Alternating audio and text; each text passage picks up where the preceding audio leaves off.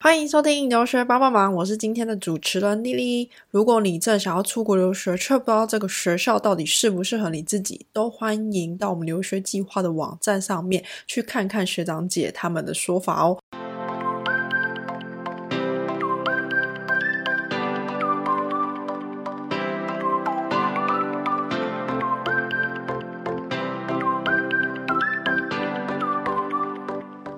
Hello，怡轩。嗨，大家好！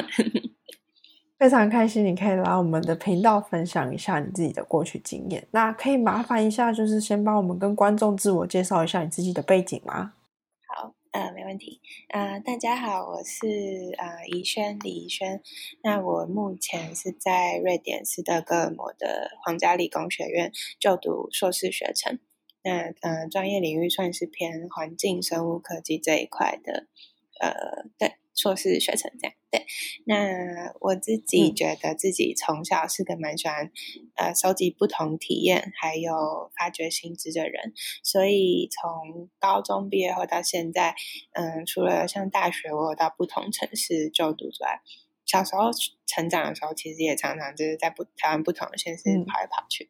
那然后现在来到了瑞典，所以我觉得这几年的异乡生活下来。带给我蛮多很新鲜、快乐，或者是对个人或者是对生活体验的成长。那我很感谢这些经验，对，然后也很开心有今天的分享机会。对，OK OK，了解，谢谢。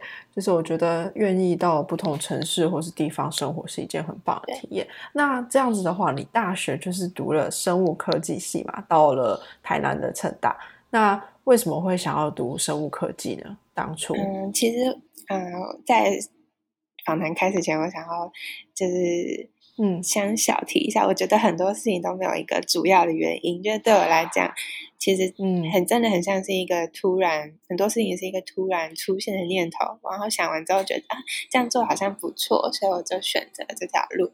那当初一开始在呃选类组之前，其实我是对文学或是社会科学这些比较有兴趣的学生，那。嗯，最后会选择自然科学，一方面是因为就有点觉得被物理挑战到了，我需要跟他硬碰硬一下，所以对，这样是选第三类组。那呃，第三类组所以生物的课其实蛮重的。那在有更多对生物的了解之后，我觉得生物它其实不只是个自然科学，它是个比较会诊性的一个学科。它也不是说只有自然科，它是像是在呃生物统计或是。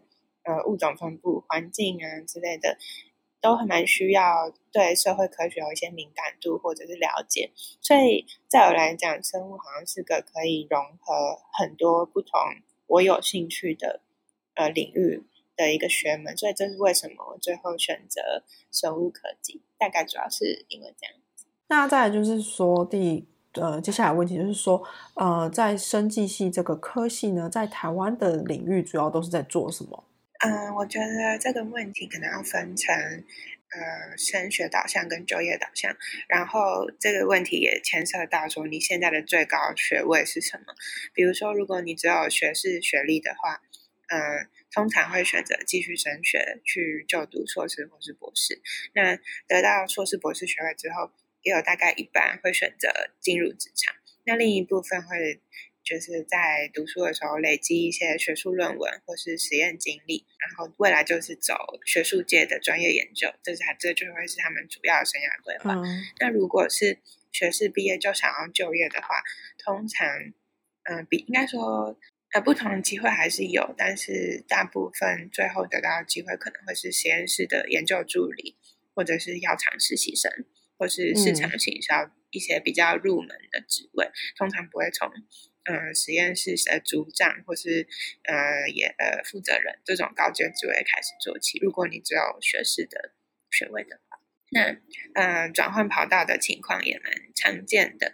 大概我自己用我身边的统计数字的话，觉得好像差不多六分之一会换到自己有兴趣的领域，那另外六分之一就会去读一些医药相关的，呃像是后学士之类的学程。对，大概是这样。OK。个人了解，嗯哼，那你自己本身也有在，比如说像是中研院啊，或者是在呃生意公司里面或者新创去做一个实习。那你那时候为什么会想要去找实习？嗯，当时的话，我是在大二升大三的暑假去中研院的，然后在大三升大四的时候去呃强安生意 Acusense 这家新创公司做实习。那这两家公司是。嗯，算比较不同类别的呃实习嘛，呃，像中研院就是跟研究比较相关的。那祥安声音这边，因为它是新创公司，所以我选择的实习领域是比较像市场行销类的。那会这样选择，是因为那个时候我对自己的生涯发展有蛮大的困惑跟迷惘，就是我其实我对做实验很感兴趣，但是我不确定。我对想不想要以后都只走学术研究，或者是这就是我一生要做的事情了？我非常的不确定，所以我希望可以趁暑假的时候做做看不同领域的实习，去知道自己喜欢的东西是什么。那像在中研院的时候，主要就是跟着带我的学长姐做实验，当实验室助理。那还有一些研究人员的。呃，研习活动或是 poster 小专题之类的。那在祥安生意的话，市场行销方面就比较多，呃，基本的行政事务，或者是跟公司一起进行产品试调，跟竞争对手的产品试调，还有我们有时候会去找潜在的合作对象进行募资简报，或是拜访客户之类的。这些是当初比较多的，就是 startup 公司一开始要做的事情。那另外一个就是，嗯，我也有帮忙建立公司的网站，就是像呃媒体最新消息之类的，比较有点繁琐，可是就是行政、行销、市场这些东西。对，了解，算是跟中研院非常工作。对，我就想试试看不同的东西，然后去找一个比较喜欢的嘛。但是。呃，这样的出发点，最后好像也有点嗯不了了之嘛。就是因为我发现，其实没有所谓的嗯，我现在做这个实习，或是我现在投入这个，我就必须要一辈子都做这个。其实一直都是有可以转换的机会的。那现在的我会觉得，你对所有的经验或者是学习机会，不去太过挑选的话。你你可以跟你可以做你喜欢的，可是不是说只要它跟实验室有关，我就不做。就是你应该让自己有多方尝试的机会，之后我相信在某一天这些经验都会帮助你。所以，对，不应该为自我设限。大概是我现在的小心的。对对对。嗯哼哼，就是多方的去接触啦，但也不要就是排斥一些一些东西这样子。OK，了解。可是那你这样子接触过后之后呢？你后来怎么会想说想要再出国去读一个硕士？这样这边就是除了又跟之前讲一样有一点像突然这样想到之外呢，还有一部分是我我前面有提到，我对文学跟社会科学其实有很大的兴趣。那嗯，从小就蛮想去在一个呃纯粹使用外语活动的，或是异国文化的地方生活。但一开始可能没有想到会用留学的形式来进行实践这个梦想。但最后刚好在学校的嗯国际事务处发现这个机会之后，就觉得哦可以申请看看。然后也因为这样子之后就得到这个机会，所以就决定。来出国念硕士，大概会是这样。嗯哼，OK OK。可是你那时候你说在国际事务处看到的资讯，是说他是直接贴贴出什么瑞典留学这样子吗？瑞典的是这样子的。那我还有申请另外一间是德国，那个是我自己去找有兴趣的大学，然后呃对，了解。可是那时候你后来选择瑞典的考量是什么？为什么会想选这边？当初我投了。嗯，两瑞典跟德国各一间学校，然后大概都有三四个学生。对，那最后会选择瑞典的这间，主要是因为领域的考量。因为我现在就读的学程，它跟环境生物科技比较有关联。那因为我在大学的时候我是念生物科技，可是是跟医药比较相关的生物科技，所以我想尝试看看我没有试过的环境生物科技方面。那另外一方面是，呃，我个人觉得有时候有时候对动物实验有一点小害怕，所以就想，对，所以就想试试看环境生物科技会比较多使用微生物，或者是，呃。嗯，不是，总之不是动物实验的东西，所以我就想试试看看发展会怎么样。对对对，就像你讲的，就是从就是虽然都是生物基底，但有很多方面可以去接触跟尝试这样子。可是你那时候德国的学校是申请什么系所，还是什么什么学校？我当时是申请德国的杜宾根大学的呃神经科学中心的某几个学程，我确切名字我有点忘记，但总之是跟脑神经科学有关的。那我申请了分生跟细，我跟我申请了分子生物跟细胞生物，还有生物资讯的。那最后有上的是生物资讯的，这样。对，所以当时是生物资讯这个跟现在这个在抉择。对，哦，好好了解。可是后来还是选择了 KTH。对，另外一个原因是一部分是，呃，我发现在瑞典的这个系，它蛮注重工业化这个。这一块的那工业化不只是大家传统刻板印象里想的，这是什么工厂什么什么，更多的是怎么去把它的产线优化，这些呃也算是对环境有益的嗯一方面，所以我就蛮想投入这边来想想看可不可以，看会怎么样。对，了解。可是可是这样子的话，你自己在上课上面会觉得比较辛苦的。地方嘛，因为你过去可能是生物背景为主，可是如果是工业制成产线优化这个的话，可能是化工背景的人相对来讲会比较容易。就是这点，我觉得也是很巧，因为刚好我在大学的时候有修过化学工程的呃必修课程，所以当初在。嗯，蛮一进去之后蛮震惊，就没想到化工的课会在这个生物科技学院下面的课程里面比重这么重，但就幸好有这些知识，所以在衔接上面没有那么难，对，没有那么 了解，没有完全从零到一，还是有一点小艰辛，可能没有到困难，对，嗯哼。OK OK，可是那你们系所就是 KTH 这个系所的话，它的工业有强调说是在哪个工业吗？还是没有？就是说整体的工业来讲，呃，就是产业啦。我觉得，嗯，我们系当然就是大部分会在生物科技应用的工业，比如说蛋白质量产或者是酵素量产。或者是像是水污染处理厂，这也算是环境生物科技，因为里面有一部分会用到呃微生物去去除水里面的污染物之类的。对，那整体而言，我觉得 KTH 虽然是工程学校、理工学院，但是整个瑞典国家对永续发展这个概念很非常的强调，所以嗯，不管是什么领域，对环境的工程。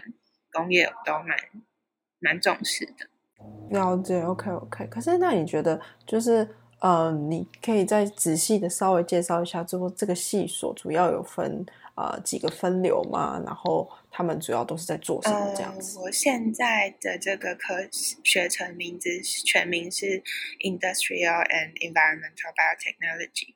那我们这个学程跟另外一个 Medical Biotechnology 是分在。化学跟生物学院下面的，对，那呃，我们这我们这个学程它的核心重点就是我刚刚提到的，像是生技领域的工业化量产跟产线优化。那分流的话，有酵素学跟细胞生物科技，还有环境生物科技。那我自己选择的是环境生物科技这一条 track。这边的话，就会主要强调呃，刚刚提到的微生物学或者是环境毒物学，他们想要去知道微生物、环境跟人体这三方的交互作用下，呃，微观、巨观的应用，或是可能之后可以探讨什么方方向之类的。对，那还有一个蛮重要的是，当然还有环保手段，就是他们希望看怎么用呃一些。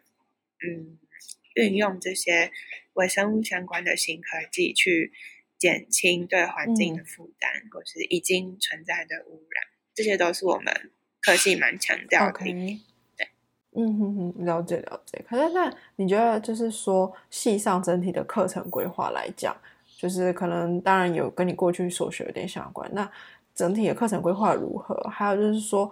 整个系上对于你们未来求职的帮助有什么比较多的举动吗？之类的？我觉得整体而言，呃，因为毕竟各种不同的学术领域研究，如果最后要去市场发展的话，都必须经过工业化量产这一块。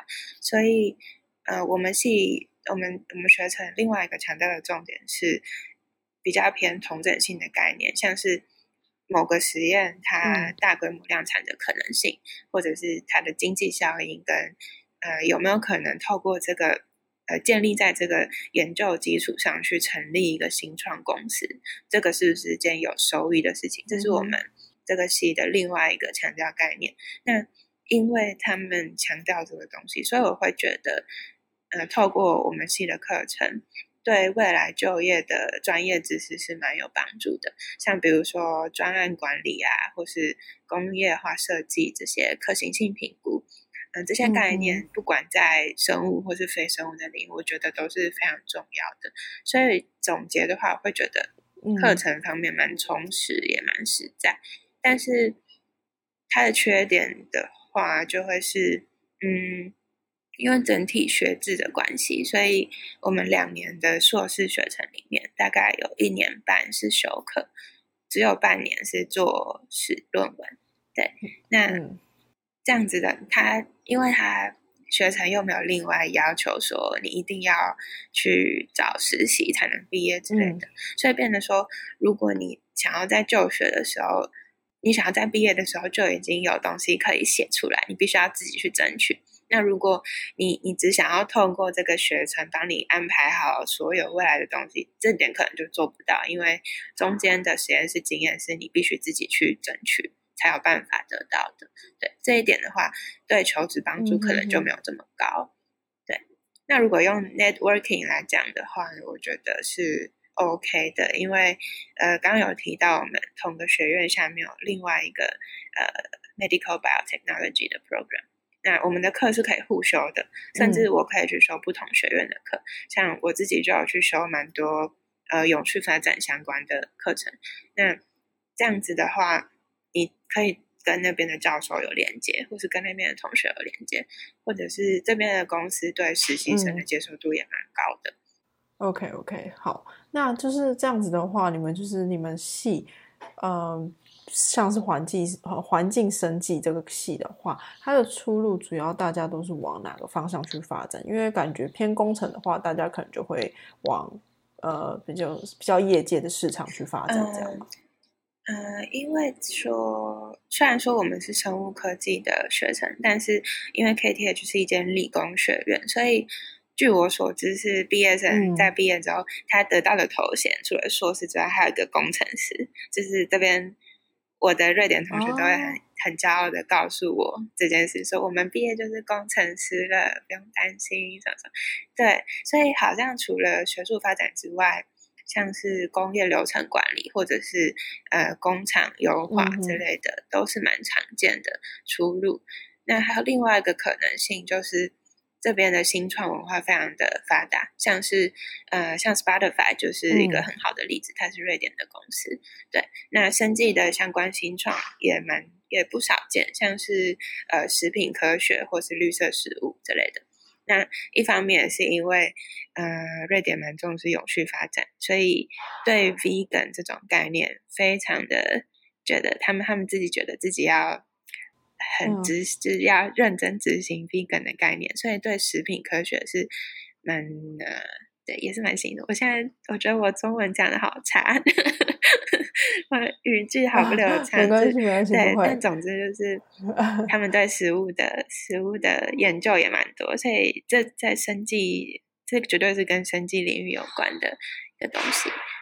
对，嗯，了解。可是那这样你自己有受到？嗯，这个所谓的永续的影响嘛，比如说你开始在饮食上面也可能变得比较呃环保一点这样。应该说，呃，我觉得如果你是一个想要尝试不同生活形态，比如说开始吃素或少吃一点肉。